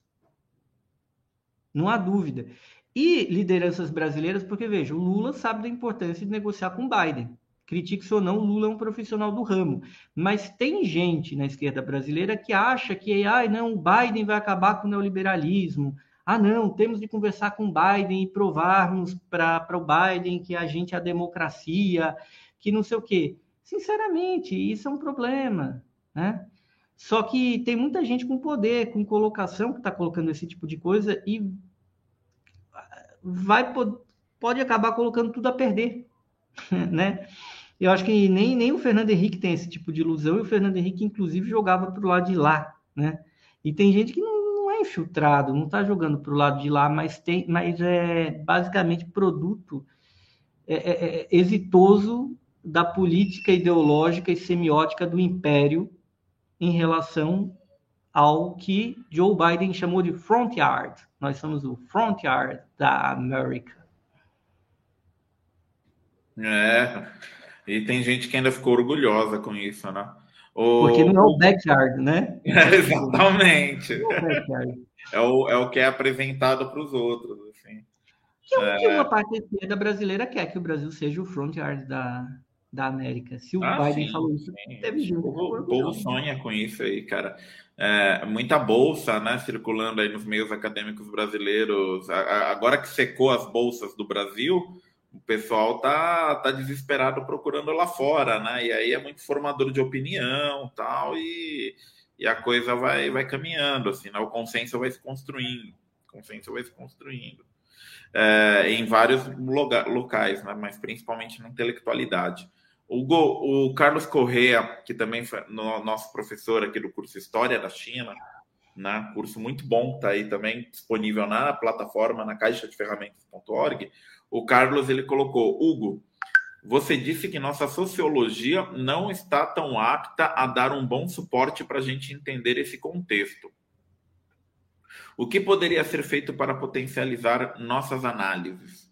Oh, sendo assim mais claro, para não ser injusto, eu quis dizer assim, a gente trabalha com certas categorias sociológicas que não é o melhor jeito de trabalhar, mas funciona, né? Quando você está falando de uma realidade como a nossa. Quando eu falei de Cazaquistão, que também não cumpri, que voltar a um debate que é super complicado também, é, a análise de composição de classe lá na Ucrânia e na Rússia é diferente. Porque você pegar a sociologia e tudo que a sociologia desenvolveu, e o, o enorme debate sobre classes sociais, análise de classe, é, ele não se aplica àquela realidade. Aí a gente tem uma situação que é, o Marx ele não conseguiu imaginar exatamente. O, o, marxismo ajuda a entender. Né? Eu acho que, respondendo ao Carlos, eu acho que as ferramentas que o Marx e o Engels desenvolveram são úteis. Mas como tem uma tendência é, de leitura dogmática do Marx, quando as coisas fogem às categorias que ele formulou como síntese de uma análise, de, de uma, de uma visão dialética da realidade, as pessoas entram em colapso e tentam ver aquela elite econômica ucraniana e russa, levando em consideração essa diferença que eu coloquei aqui, da, do fato da Ucrânia não ter um Estado, não ter uma instância de mediação para eles, que na Rússia tem, e ou se tem, é que eles não são exatamente uma burguesia. Porque uma burguesia não é somente uma classe econômica proprietária dos meios de produção em caráter privado. Envolve a gente entender o que é capital, o que é capitalismo, como é a forma específica de capitalismo, e como a burguesia se construiu ao longo do mundo, levando em consideração a diferença do que é uma burguesia que se forjou aqui no Brasil, é, em cima da escravidão colonial, e a burguesia europeia construída sobre os destroços ali do feudalismo, a construção do Estado moderno e seus percalços, ou a americana, né, que é num processo de colonização um pouco diferente do nosso. No caso ucraniano e russo, existe uma, um, um, fenômeno novo, que é você imaginar burocrata, que é um fenômeno também que foi muito pouco debatido ao longo do século XX, que era tabu, porque em um dado momento dos anos 60 e 70, os líderes soviéticos falavam publicamente que não havia classes na União Soviética. Khrushchev, Brezhnev falavam em documentos oficiais do partido essa belíssima porcaria, coisa que o Mao nunca falou. É, e o, o, Charles Bettelheim, ele tem o luta de classe na União Soviética que ele desmistifica isso e começa a fazer uma análise do que era essa burocracia soviética, que não era só a burocracia partidária ou a burocracia de Estado, que às vezes não tinha propriamente cargo no, no Partido Soviético. A União Soviética, inclusive, tinha gente que não era do partido, que era contrário ao partido, que era, por exemplo, reitora de universidades importantes, que o diga Anatoly Sobchak, o mestre de Vladimir Putin. Mas tem uma outra parte da burocracia que foi muito importante no processo de destruição interna do socialismo, que são esses administradores de empresas estatais. Eles não eram proprietários, eles administravam patrimônio público. E, e como esses caras, na falência ali da economia planificada, deram, de uma maneira organizada, deram uma volta ali, sobretudo no momento de, de crise e que o, a União Soviética foi incapaz de suceder boa parte dos líderes partidários que foram morrendo de velhos, que não ocorreu uma transição geracional bem sucedida como ocorreu na China. Não é minha opinião, é um fato. Né? E, e como esses administradores saíram da linha, coisa que nunca aconteceu na China. A Revolução Cultural também teve um papel importante aí, né?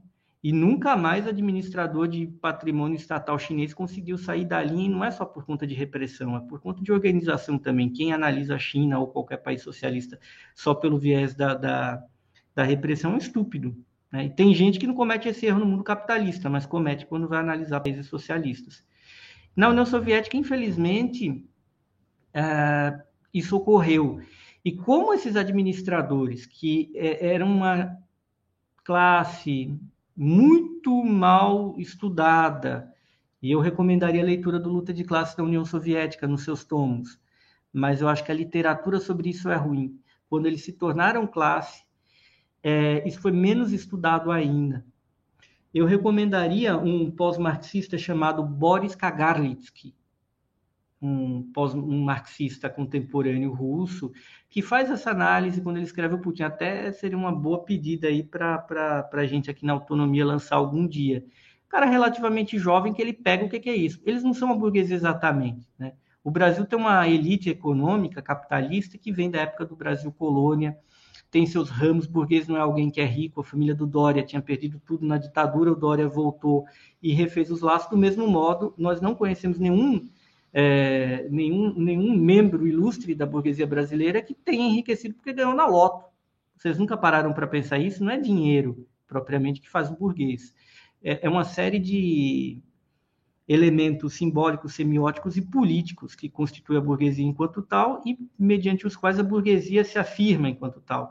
A oligarquia russa não é bem isso, nem a oligarquia ucraniana. Eles têm uma dependência do Estado maior, mas no caso ucraniano, a coisa mais doida ainda, que eles dependeriam de um Estado que não há. E o resultado prático é esse processo de liquefação lá. Então, eu recomendaria a gente estudar bastante teoria marxista, estudar o Bettelheim, para a gente usar, usando da, da, desse instrumental que eu ainda acho muito válido, que é a dialética, imaginar esse cenário que escapa àqueles tipos mais usuais de análise de composição de classe do marxismo, ou de qualquer, ou certamente de, qualquer outra, prefiro eu marxismo, não sei quanto a vocês, acho marxismo muito mais efetivo, mas não adianta também tratar o marxismo como dogma, porque aí muda a cor da grama, você morre de fome. Não. A gente pode ser burro, mas pintar a grama de azul, a gente tem que saber comer ela, saber que a grama é a grama. Hugo, tem uma última pergunta aqui do João Vitor, que eu acho que a gente pode responder ela aí, já caminhar para o final, talvez até falar um pouco aí, né? Ele está falando de golpes de Estado, falar dessa questão aí de de guerra híbrida, talvez, né? Essa problemática aí. O caso do Cazaquistão, eu achei que foi é, muita coincidência, né? O estourar aquela, aquela, aquela insurreição no Cazaquistão. É, nesse momento crítico aí que a gente está vivendo. Então, já que a pergunta do João Vitor é sobre golpes de Estado, né, a gente tentar abordar um pouco disso. Então, eu vou ler aqui para o pessoal do podcast saber qual pergunta que eu estou me referindo. Né? João Vitor, última pergunta. Essa propaganda de guerra no leste europeu também não está sendo usado para mascarar uma série de golpes de estados que, está, que estão ocorrendo na África e Mianmar? Pergunta, propaganda não está sendo usado para mascarar? Olha, acho que não. Eu acho que o central da Ucrânia é o que está colocado mesmo, que é, na verdade, construir toda uma cortina de fumaça para colocar a Rússia para fora do jogo e para enquadrar a Europa. Porque a Europa tem muita grana. A Europa ela vive sob controle americano, então uh, o que, que poderia fazer a Europa sair do controle? Tem muita gente ingênua que acha que o que justifica e fundamenta o poder americano na, na, na Alemanha são as bases que tem na Alemanha. Não é isso. É porque são as bases americanas lá no Oriente Médio pelas quais eles controlam grande parte do abastecimento energético da Alemanha e o controle que os americanos exercem sobre Polônia e Ucrânia. Então, acho que essa já é a cortina de fumaça que importa, porque a gente está falando de uma coisa certamente mais, infelizmente, vultuosa que em África, que, que o Mianmar, embora o Mianmar não, não seja algo que tenha sido bom para os americanos, né? Foi um processo de um golpe militar que foi ruim para o arranjo político americano lá. Em alguns casos, em África, a gente tem visto coisas. Na Etiópia, eu acho que é duvidoso, porque a China tem um grande capital investido ali. Mas é, se a gente for comparar PIB da Alemanha, PIB da, da Rússia, exportação de petróleo, valor do barril de petróleo no médio e longo prazo, que determina o próprio preço do dólar, o valor da taxa de juros americana, gente, a gente está falando de trilhões quando a gente fala de Ucrânia. É um negócio de trilhões, na verdade. E assim, eles não usariam isso de. Até pode ser utilizado ocasionalmente, mas é, não é realmente. O caso da Ucrânia não é sobre a Ucrânia, é sobre a Alemanha, sobre a Rússia, sobre a crise interna americana, mas não é sobre o Mianmar e a África, não. E sobre é, essa desestabilização que houve no Cazaquistão, você teria aí uma, uma, uma, uma análise assim, mostrando talvez uma relação entre uma coisa e outra? E, porque, por exemplo, a Ucrânia, que é um território que é muito suscetível às novas técnicas, táticas de mudança de regime, é, tá em ebulição, né? já estava em ebulição quando ocorreu os, os, os episódios na, no Cazaquistão. E aí o que ocorreu no Cazaquistão foi algo muito similar, né? Que é, pegou contradições reais, né? problemas reais que existem no Cazaquistão. No, é, a FIA não tem capacidade de criar o problema do zero, não. Os problemas não. são reais. E aí a disputa da direção do que como lidar com esses problemas, né? Então a gente viu aí um, uma insurreição no Cazaquistão. E antes que essa insurreição se, se pendesse para mais para um lado, mais para outro e tal, a gente viu uma intervenção do, da Organização do Tratado de Segurança Coletiva, né, que, que é o acordo militar de várias repúblicas, ex-repúblicas soviéticas, né, intervindo no, no, no Cazaquistão e praticamente em uma semana acabando com a, qualquer possibilidade de mudança de regime naquele país, apesar de ter ocorrido alguma espécie de mudança de correlação de forças internas, né? Mas a, a, a, mudança de regime clássica foi abortada assim no nascedouro. Inclusive eu vi alguns analistas, umas manchetes, não me lembro agora se foi Pepe Escobar ou, ou outro, falando que o caso do Cazaquistão mostra que a Rússia desenvolveu a estratégia correta para lidar com revoluções coloridas e guerra híbrida, né? Achei otimista demais, né? Acho que foi uma é, Não, é assim, não, eu acho que o Cazaquistão curioso que uma, essa parte leste da Ucrânia, que não é Ucrânia, foi uma parte do Cazaquistão. Teve um momento lá com a Confederação é, Comena Kipchak, né? Eram eles os proto-cazaques que estavam lá no leste da, da dita Ucrânia. É, veja, é muito complicado falar de Cazaquistão, mas assim, foi um erro do governo. Só que tem que entender o seguinte: brasileiro conhece a história do Cazaquistão talvez por ter visto o Borá. Não, gente, o Cazaquistão não é o Cazaquistão do Borá, né? Aquilo não existe. Aliás, aquilo é uma sátira. Passado isso, o Cazaquistão é um país quase rico, né? Bem mais rico que o Brasil, mais rico que São Paulo, mais rico que São Paulo. É um problema de um país médio que poderia ficar rico. A, o Cazaquistão tem grana, com a política devida, de avançar. O governo caminhou para um certo neoliberalismo por N questões internas, tomou medida errada em relação ao gás que não precisava. A população se levantou como se levantou há alguns anos. Até aí tudo normal. Do, e há alguns anos também teve um levante lá no Cazaquistão e o, a Rússia não fez nenhuma intervenção, nem a China se pronunciou, porque se utilizaram do momento. Caiu o primeiro-ministro. A, a, política que o governo determinou, inclusive, foi revertida mais rápido aqui no Brasil, quando teve os protestos de 2013, que eu acho que a gente demorou mais aí para as lideranças democráticas do Brasil voltarem atrás dos 20 centavos. E eu acho que 2013 tem um monte de problema. Mas eu estou dizendo, lá no Cazaquistão eles voltaram mais rápido em relação ao erro. Inclusive caiu o Premier. Não lembro que ninguém tenha renunciado no Brasil em 2013. A título de comparação aqui. Aí eu vou falar uma coisa polêmica: o Cazaquistão é mais democrático que o Brasil. Morram com isso. E é mais rico que o Brasil também.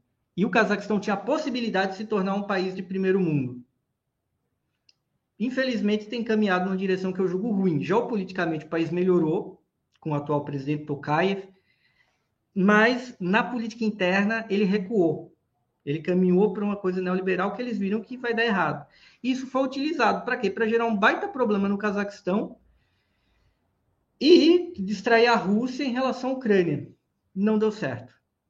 Mas não deu certo não é porque a Rússia desenvolveu uma, uma coisa, uma imunidade, uma vacina para a Revolução Colorida. Uma estratégia é invencível, foi o que invencível. eu vi. Não, é porque o Cazaquistão é um país com menos problemas, é um país muito pouco desigual, é um país mais.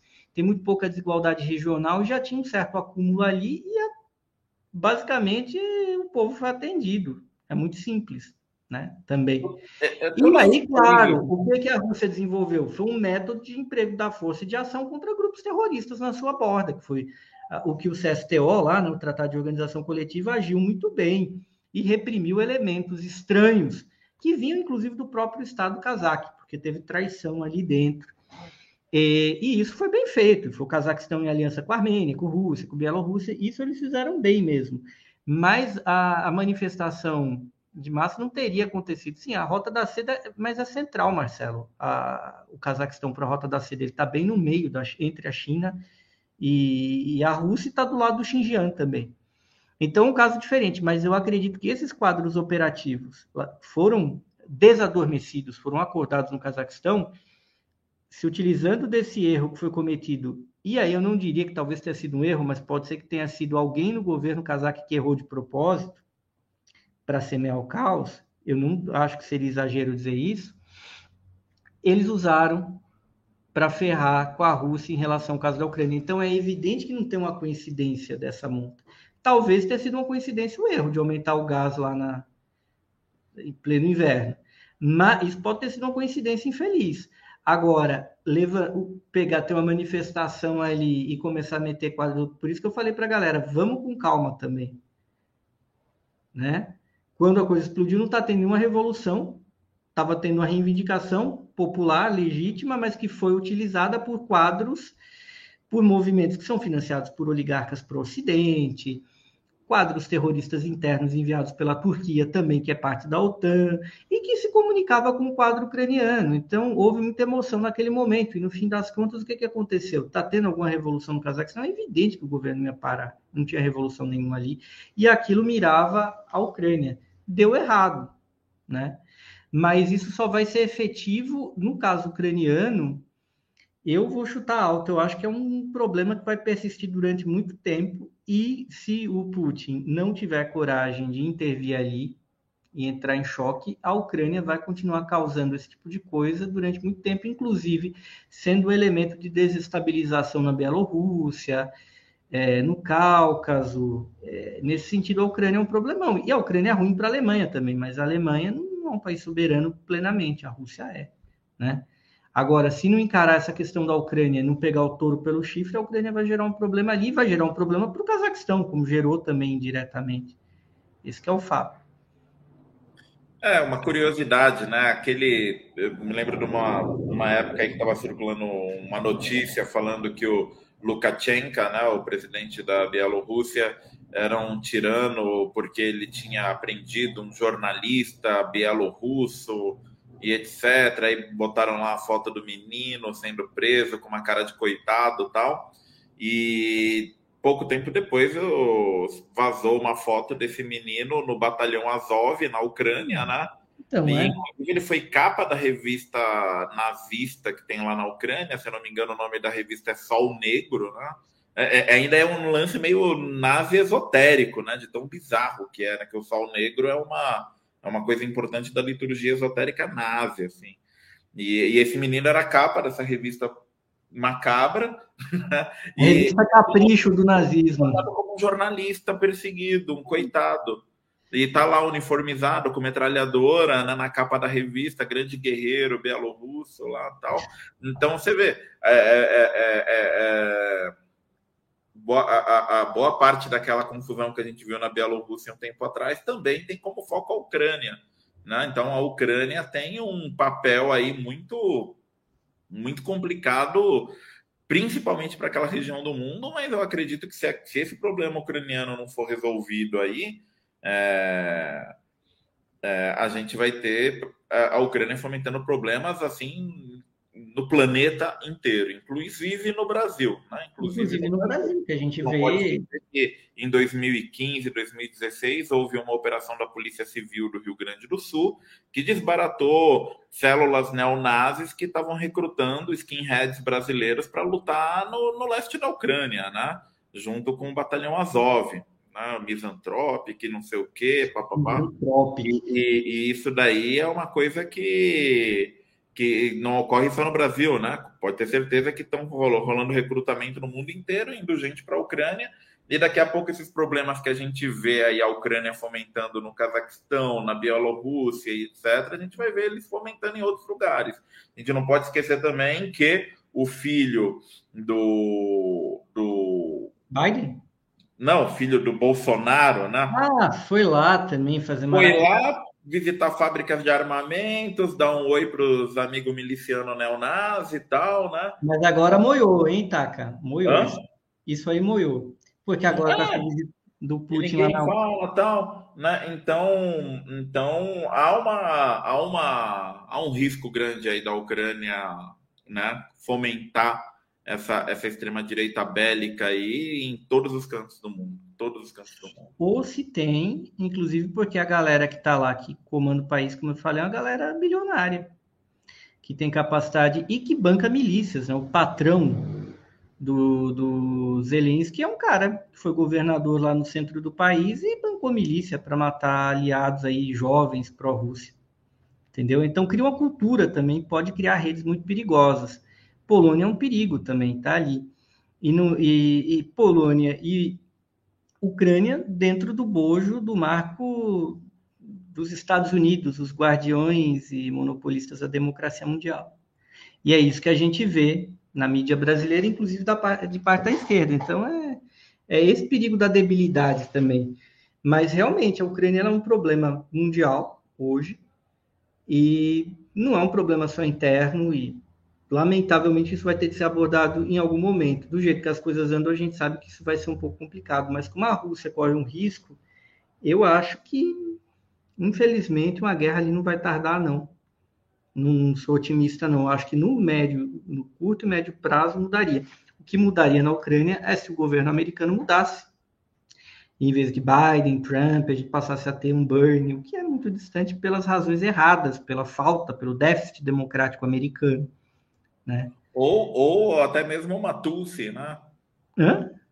A Tulsi, é Tulsi Gabbard, é, a baiana lá. Que... Ela, uma figura como ela seria. Agora, se a coisa ficar nesse jogo político americano, né, é, é, é uma coisa meio triste, né, que de certa maneira os Estados Unidos é, prostituem a Ucrânia, a Ucrânia prostitui os Estados Unidos e, e a coisa vai virando uma bola de neve mundial. Exatamente, uma bola de neve mundial. É Bom, Hugo, a gente prolongou aí um pouco mais, bastante a mais, nossa live, né? Como sempre. É, queria perguntar se tem algumas considerações finais, aí eu dou os avisos finais aqui para os camaradas que estão nos assistindo até agora. E encerramos, lembrando que essa live vai virar um podcast que será publicado amanhã no blog da Caixa de Ferramentas e distribuído nas nossas redes sociais. Hugo?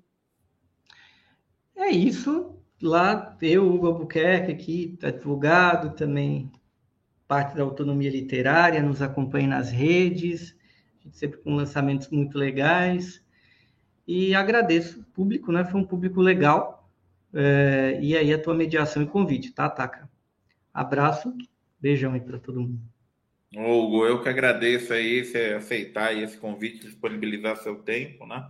Como eu falei aí no início da live, a gente trabalha no mesmo espaço, né? Ele numa sala, eu em outra, então é, dá para sempre ver aí que o cara não para, né? O, que o, o, Hugo, ele, ele não é um agente de Moscou, tá, gente? Ele é um advogado, né? Então ele tem que ir para fórum tal, e eu acompanho aqui, eu vejo que o tempo é escasso e ele cedeu esse tempo aqui para gente, né? Fora as revisões de livro tal, né? Muito trabalho aí, jornada, jornada de 16 horas por dia, no mínimo. Então, muito obrigado, Hugo. E lembrar a todos e todas que estão assistindo que a gente está aí com cursos novos na Caixa de Ferramentas, uma turma intensiva com o professor Walter Lipo, né, que também é das Ciências Evolucionárias, é, o curso Como Estudar Textos Revolucionários, Ferramentas Intelectuais e Digitais. Muito legal, né? A turma intensiva vai ser agora, dia 19 e 20, matrículas estão abertas no site da Caixa de Ferramentas. E então um concurso novo aí, né? Uma surpresa, uma grata surpresa inesperada que tivemos aí no final do ano passado e, e agora a gente está lançando, que é o curso Introdução a Walter Benjamin, com o professor Pedro Lira, sociólogo, né, formado na Unesp Araraquara, um pesquisador independente, né? É um curso gravado de início imediato, então você comprou, já pode começar o curso. E a primeira aula está disponível gratuitamente né, na, na, nossa plataforma. Só entrar caixa de ferramentas.org, ver lá o curso de Walter Benjamin, na introdução ao Walter Benjamin. A primeira aula está disponível gratuitamente. Está muito bem editada, né? A camarada Vanessa Nicolavi aqui, que editou com todo profissionalismo, todo carinho também, né? Ela é amiga aí do professor, minha amiga, amiga do Hugo também, né? E ela ofereceu esse curso aqui para gente e, e agora estamos aí disponibilizando ele na, na nossa plataforma. Vai ser quem tem interesse em estudar, né? Walter Benjamin, tá aí um material muito de muita qualidade, muito bom. Então é isso, camaradas. Muito obrigado. Belmonte, João Vitor, professor Carlos Correia, classe esquerda, Douglas, né? E Novo Germinal, inclusive, ó, o, o pessoal do Novo Germinal aqui, eles né, fizeram um convite já para você, para você falar na live, segunda opinião, nessa próxima segunda às 19 horas. Né? Ah, manda, pode mandar DM para mim, gente, no Twitter, a gente ajusta. É, aí, gente, para falar com para falar com o Hugo é pelo Twitter. Continuar agradecendo, Carlos Mandacaru, nome legal, Mandacaru, Luiz Cláudio Barbosa, Thiago Ribeiro, e é isso. Ah, e Valdinar Melo, que foi o primeiro a comentar essa live, colocando fora a OTAN. É isso aí. Muito obrigado, gente. Forte abraço, bom descanso para todos e todas.